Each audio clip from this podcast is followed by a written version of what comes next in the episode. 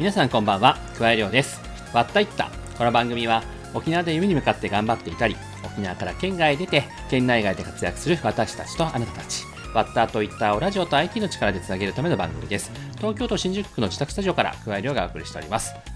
いやね、今週は内地はもう地獄のような暑さでございまして、ほんとね、今日は東京で37度ということで、その中をね、カリシェアじゃなくてスーツで出歩くわけなんですよ。もうほんとね、沖縄の夏が恋しいと。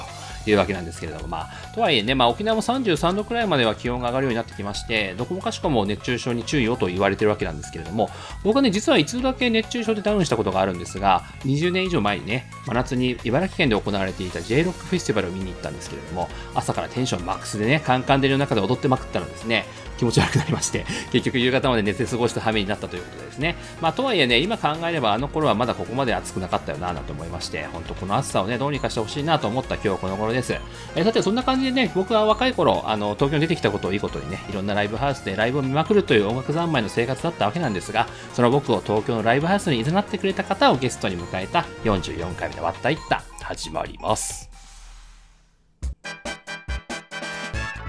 割ったいったこの番組は家庭や家族の悩みを専門カウンセラーに無料相談一般社団法人歩む企業を次のステージに進化とともに株式会社進化の提供でお送りします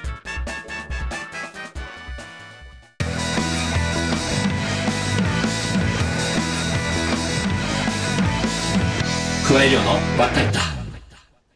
加え量がお送りしているわったいった本日のゲストはミュージシャンのメカルジンさんですズームで収録したトークをお聞きください。それでは、どうぞ。はい。というわけで、本日のゲストはミュージシャンのメカルジンさんです。どうぞよろしくお願いいたします。よろしくお願いします。メカルジンです。あの、ジンさんは実は僕がずっと追っかけを していた方ということで、かつまあね、中学校も大先輩ということで、はい。ちょっとこの後詳しく説明しますが、僕も本当に上京して3年間ずっとジンさんのバンドを。すげえ嬉しい。ありがとうございます。覚えてる、覚えてる方ということで。今日はあの、こうやってお話できるのは非常にね、二十数年になりますが。ね、本当にすごい嬉しいですね。マジで。はい。よろしくお願いします。えよろしくお願いします。じゃあまず早速、あの、ジンさんの経歴を僕からちょっと簡単に紹介できればなと思っています。お願いします。はい。メカルジンさんは、西原町出身で、琉球大学附属中学校、そして西原高校を経て、1994年に上京しますと。そこからですね、様々音楽活動のために上京するわけなんですが、96年に弟であるメカルゴーさんたち、このバンドに参加する形で、イーストウーマン正式結成というところになりまして、はい、そしてまあテープでしたりとか、あとはファーストミニアルバムを出したりしながらですね、東京を中心に活動を続けます。えー、2003年にはアジアン台風というまあアルバムでですね、えー、CM など含めて、僕もテレビで結構見てたんですが、CM など含めてパワープッシュされるといったり、そういうこともありつつ、そして2007年には、あ元ザ・ハイローズの、えー、ドラマの大島健二さんがプロデュースで、イーストルマンというまあ CD、アルバムを出されたと。いったところだったんですが、2008年に活動を休止いたしまして、えー、ジンさんもですね、2011年に沖縄に戻り、えー、そこからは沖縄に活動の拠点を移して、今、メカルジンというソロなんですが、バンド形式で活動を今続けておりまして、2013年のブラックビューティーというアルバムから進めてですね、4枚の音源をリリースされているといったところでございます。はい。はい、ありがとうございます。実はね、あの、ラジオなど見えないんですが、あの、その当時の T シャツを、イーストマンの T シャツ。そう、すごいですね。これ一番最初の T シャツですよ。そうなんですよ。これ本当二十何年前に買ったやつ。俺も久しぶりに見ました。俺も、はい、もう本当に、ね、当時はスタイリッシュに着てたんですけども、パンパンで。いやいや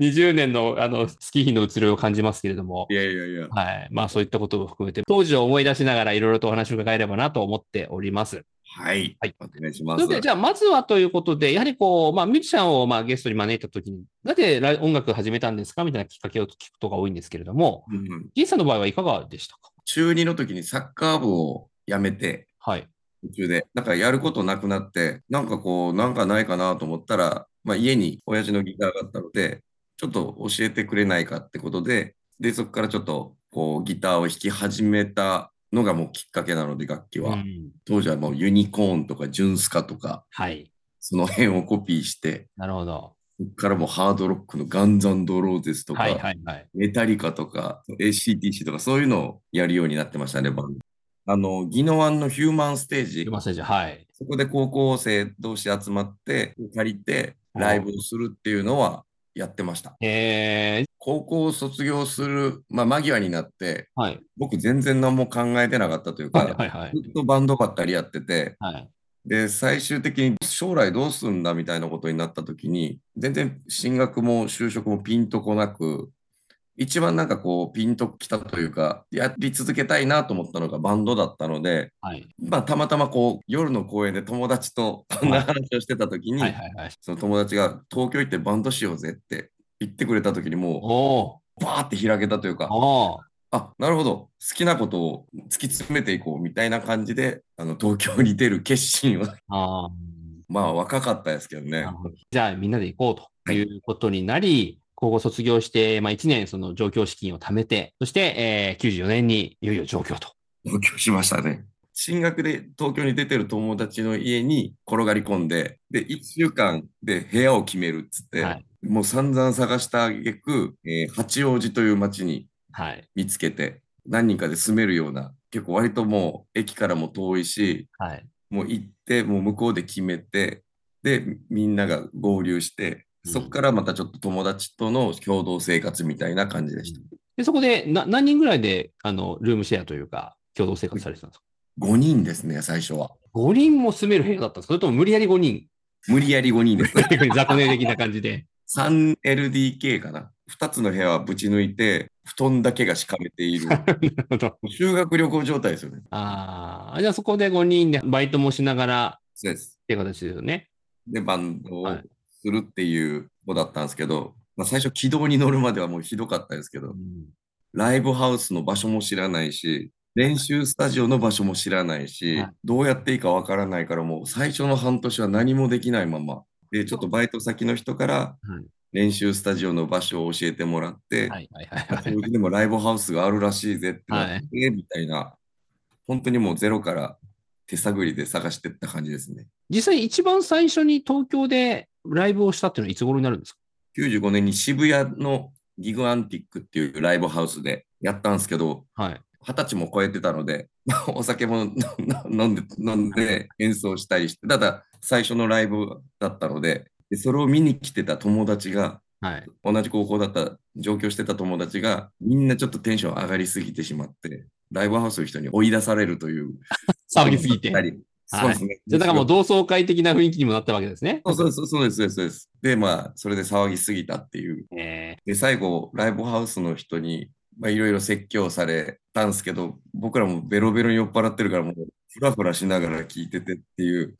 うまくいかない毎日でしたね。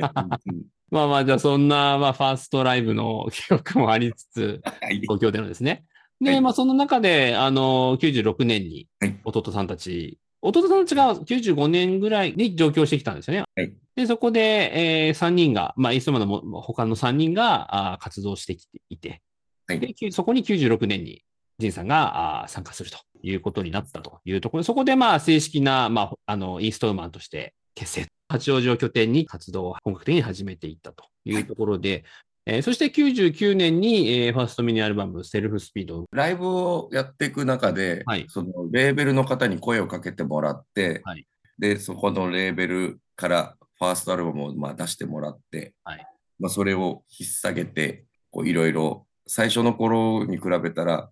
いろいろこうライブもできるようになったし、CD も出せるようになったし、あの他の県にもツアーに行けたり、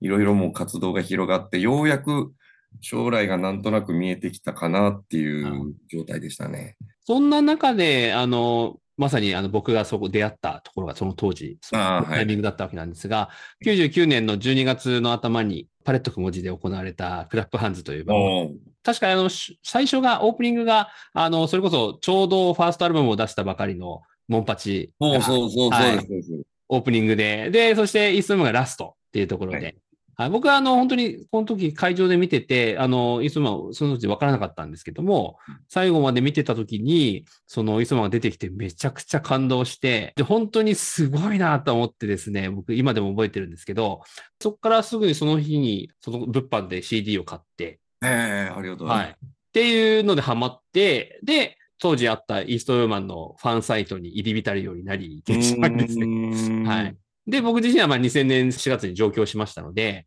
そこから本当に、あの、イストマンのライブを見に、夜な夜なですね、渋谷とか新宿とか、場合によって八王子とか。だから僕の都内のライブハウスを巡るときっていうのは本当に最初実はもうイーストウーマンのライブを追っかけていったので、えー、僕の東京の音楽のスタートなんですよ。嬉しいですね。ありがとうございます。本当に。はい。よかった、やってて。はい。なんでね、そういったところで本当に、まあ、この東京のインディーズって、あ、こうやって活動してるんだとか、まさにその、当時、あの、磯間と一緒にやっていたバンドだと、あの、マキシマム・ザ・ホルモンとか、うん、後輩とストレイテナーとかね。はいはい。そっか、あの時いたんだ。はい、いました、いました。ね、すごいですね。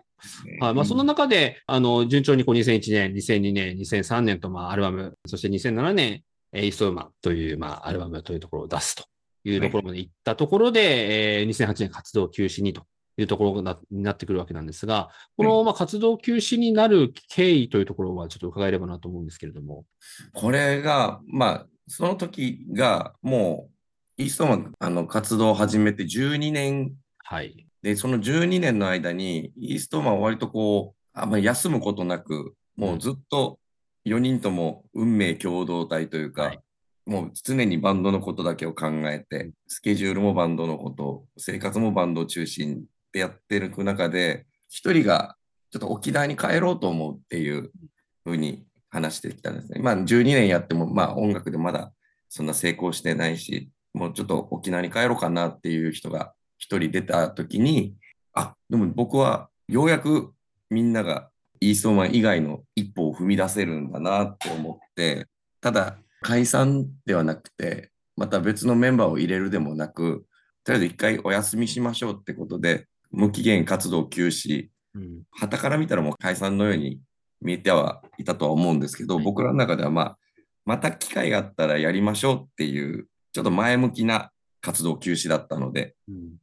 ちょっとそこはやっぱりみんながそれぞれの一歩を踏み出せた、ある意味良かったことだったのかもしれないですけどね。まあ、とはいえね、やはりこう12年間ずっと音楽活動付けだったわけですから、こう喪失感というか、そういったものはどうでしたか？相当な喪失感はありましたね。僕からもう、次からもう何をしていいかわからないというか、うん、じゃあ別のことをやるかってなった時に、はい、自分は弾き語りをやり始めたんですけど、うん、でも全然うまくいかなくて、その時にまあどんだけメンバーに頼ってたのかっていうことも分かりましたし、ちょっともう悩んでたというか、どう行くべきかっていうのはちょっとすごく迷ってた時期でしたね。そこ、その時に働いてたところで正社員になって、うんそこで初めて社会に出るというか、気も気持ちが。はい。やっぱりこれもちょっとこう、いろいろ大変なこともいっぱいあったので、ただ、すごくその時に、周りの人にいっぱい助けてもらって、でその人たちにはもう今でもやっぱり大切な仲間だと思ってますし、やっぱりその時の、その時期っていうのはものすごく大変だったけど、人に恵まれたなと思う時期でもありました。まあそういったところを経て、3年後です。2011年に沖縄に戻るということになるわけなんですが、このあたりはでは後半にお話を伺いたいなと思っております。では後半もよろしくお願いします。よろしくお願いします。わったいったわったいった本日も東京新宿の自宅スタジオからお届けしています。はい。というわけで、えー、後半です。じゃあ、まずは、フェイバリットスポットを伺えればなと思いますが、どちらになりますでしょうか？はい。宜野湾のあのトロピカルビーチ。おトロピカルビーチ。大好きでして、割とその近所に住んでるんですけど、はい、たまにフラット朝、あの散歩しに行ったり、ただそちら辺をフラット歩いて、海眺めて帰ってくるだけなんですけど、それだけでも全然気持ちがいいんですよね、あそこ。まあ、あそこはすごくコンベンションもあるし、はい、雰囲気もすごい好きなんですよね。そしてお店の方が、えー、港側の石工風っていう沖縄そば。はい。なんか初代沖縄そば王なのかな？そうですね。はい。確かそうだと思います。あそこがすごい好きで、今はその元バンドマンのやつがやってるんですよ。ああ、そうなんですか。はい、後輩のバンドマンなんですけど、はい、石工風って何軒かあるじゃないですか。ありますね。はい。のれん分けみたいなところで、以前やってた方を引き継ぐ形で今、バンドマンがやってて、そいつと知り合いだからってわけでもないんですけど、あそこの沖縄そばってあの、鳥で出し取ってる、その鳥で出しを取るのが、うちの亡くなったばあちゃんが、はい、昔子供の頃に作ってたそばが、うちのばあちゃんも鳥で出し取って、それでなのか、なんかあれを港川の石工風食べると、なんかすごくちょっとこう、それを思い出すのか、すごい気に入ってるんですよね、あそこ。ああ、確かにそれはなんかおばあちゃんの味って感じですね。そういうのがちょっとあって、えー、で本当に美味しいので、行ったことない人は行った方がいいかなと。港川の石工ですね。はい。ありがとうございます。じゃあ、そんな形で、じゃあ本題に戻しまして、まあ、沖縄に戻る、え決断をしたわけなんですけれども、はい、あの、活動休止して3年間、先ほどお話したように、正社員になったりとか、あとは弾き語りで個人で活動したりとか、っていうことをやりながらというところだと思うんですが、うん、沖縄に帰ろうと思ったきっかけというのは何かあったんですか？はもう、やっぱり東京にいる意味がなくなったというか、うん、やっぱ結局音楽をやりたかったんですよね。はい、で東京に出た時はやっぱり音楽をやりたくて東京に出たし、でも音楽やるだけだったら沖縄でも本当はできるじゃないですか。はい、だけど東京に出てきたのは、やっぱりそれで成功してやろうっていう野心というか、はい、そういうのがあったから出てきたし、ただやっぱそれが、まあ、成功までには至らなかったっていうところが自分の中にはあって、うん、だとした時に、ただ音楽は続けたい。うん、ただ東京にいる意味みたいなのは、なんとなく見出せなくて、それでやっぱり沖縄で、また、沖縄ってやっぱり環境的にも音楽すごく盛んだし、音楽続けられやすいんじゃないかなと思って、うん、やっぱりそれで沖縄に帰ってくることをちょっと選択しました、なるほど。ちょうどその時は35歳ぐらいですか？ですね、36かな。ぐらい。なるほど。はい、じゃあまあ年齢的な部分も含めて、やっぱりこのタイミングでみたいなところはあったんですか、ね、そうですね。まああと結婚も機にっていうのもあって、やっぱりいろんな節目だったのかなと、はい、変えるべくして変える時だったのかもしれないと。なまあ、そういう形で2011年に戻ると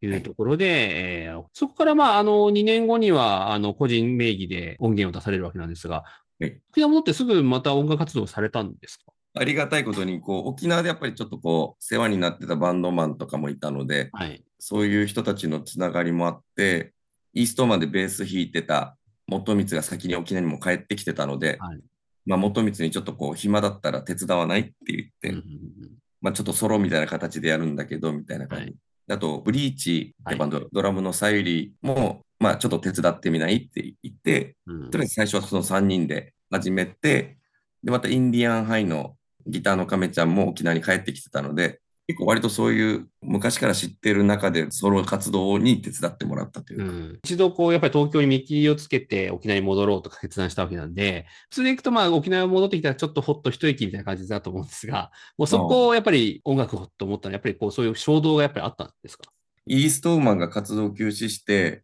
動けない期間がすごく僕の中ではちょっといろいろ思うこともあってその当時こうネットとかで自分の曲を投稿したりとか、はいそればっかりやってたので、だからもう沖縄に帰ってきた途端にもうバンと、逆にこうスイッチが入れ切れたってところはありますね。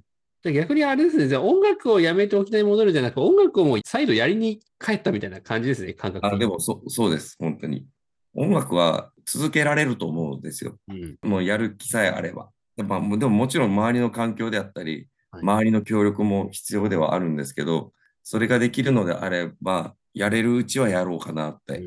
うん、まあ状況的にできなくなってきた人たちももちろん知ってますし、いろいろみんな苦渋の決断でできないっていう人もいらっしゃるのはわかるんですけど、僕はもうありがたいことにできるので、これはやっていこうっていう実際やっぱり2013年のそのブラックビューティー、やっぱりこう初期のイーストウーマンというか、初期の頃の音楽に近いなっていうこう個人的な印象が、ね、はい、あって、それがすごいなんか嬉しかったんですよ。えー、ありがとうございます。はい、あの当時僕が本当にハマったあの時のこう熱量というか、そういうのをこう感じた気がしてですね、ありがとうございます。あれはでも本当にもう熱量がめちゃくちゃあって作ったアルバムなので、絶対自分でも満足したやつを作ろうって意気込んでやったやつなので、分かってくれて嬉しいです。ありがとうございます。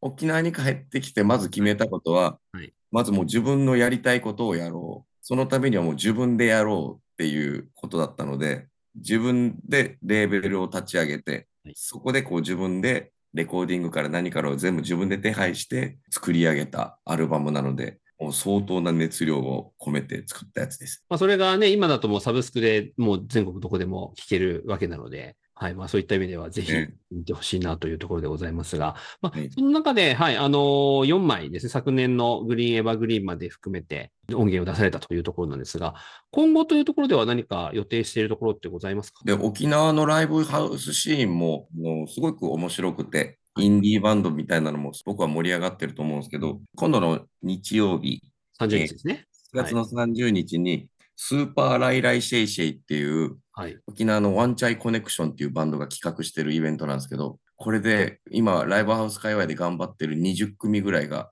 アウトプットと桜坂セントラルをサーキット形式で、無料でドリンク代もなしの、すごい。昼12時から夕方6時ぐらいまで、本当に無料でやってるので、興味のある方はもうぜひ、全然見に来て損はないので見に来て。そうですよね。まさにそれこそクラップハンズもそうだったじゃないですか、無料で。そうです。で、僕がそれでイーストバを知れたわけなんですけど。はい。ああいう匂いがプンプン凝ってるので、あので、まあ、あの、ちょっと余裕のある方はライブハウスでドリンク頼んでいただいて、ね、ちょっと昼から飲みながら、ちょっと楽しんでいただければなっていうのと、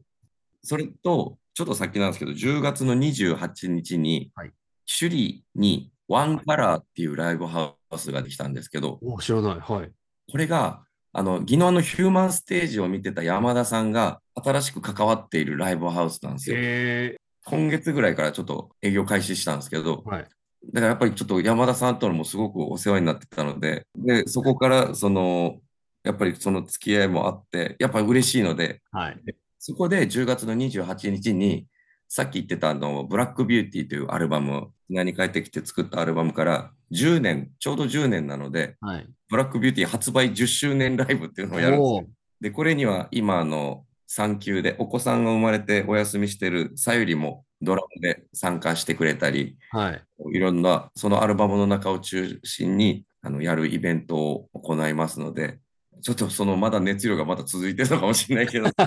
いいですね。そういうこともやりながら盛り上げていきたいなと思ってます。最後にじゃあ一言ということで、この番組聞いていただいている方々に。あの、あまりこう参考になるような、あの、経歴ではないと思うんですけど、なんかまあこういうやつもいたりして、ただやっぱりこう、自分が思うには、やっぱりやりたいと思ったことは、やっぱり勇気を持ってやっていくことと、やっぱ行動があるということと、これから多分いろんな人との出会いっていうのを大切にしていくことってすごく大事だなと思っております。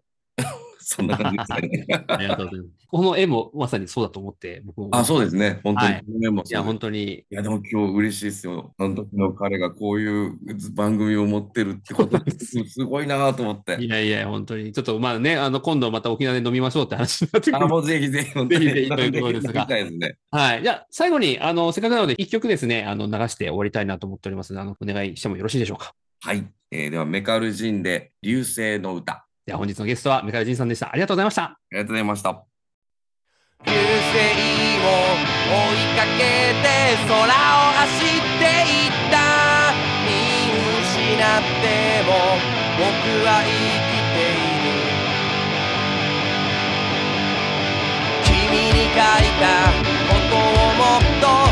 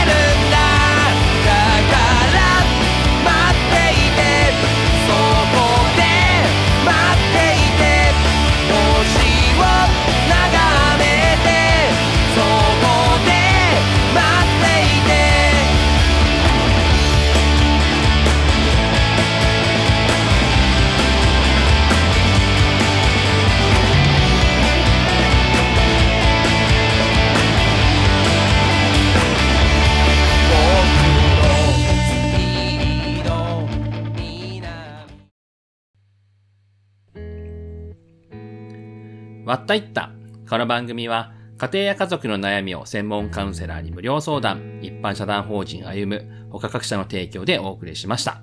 というわけでエンディングです。メカルジンさんとのトークいかがでしたでしょうか？まあね、トークの中でも出てきましたけれども、ほんとね、18歳の僕がずっとライブを追いかけてた方だったんでね、こうして25年ぐらい経ってラジオでお話できるとは本当嬉しいなと思った次第でございます。まあ、その中で告知もありましたけれども、僕とイーストウーマンが出会ったようにね、素敵な出会いを求めて、ぜひ日曜日はアウトプットと桜坂セントラルのイベントにお足を運んでみてくれればなと思っております。まあ、僕もね、沖縄にいれば迷わず行くんですけれども、まあ、でもね、10月のメカルジンさんとのライブはね、なんとか行けないかと調整したいみたいなと思っております。えー、わったいったでは番組への感想や話を聞いてみたいゲスト候補を募集しています。メールはわった、watta、アットマーク、rokina.co.jp、ツイッターのハッシュタグはカタカナで、わったいったでもお待ちしています。過去の放送はポッドキャストで全てアーカイブが聞けますし、番組公式ノートでは収録でのこぼれ話なども掲載していますので、ぜひそちらもチェックしてみてください。まあ、ノートはね、しばらく更新だと思っておりますので、8月連休中になんとか追いつきたいなと思っておりますので、期待せず待っていただければなと思っております。さて来週ですが、サラリーマンの身でありながら、沖縄県知事選や那市議選に出馬するなど、サラリーマンの枠にとらわれない、名付けて新サラリーマンとも言うべき、金島俊さんにお話を伺います。というわけで今回はこの辺でお相手は加えるようでした。それではまた。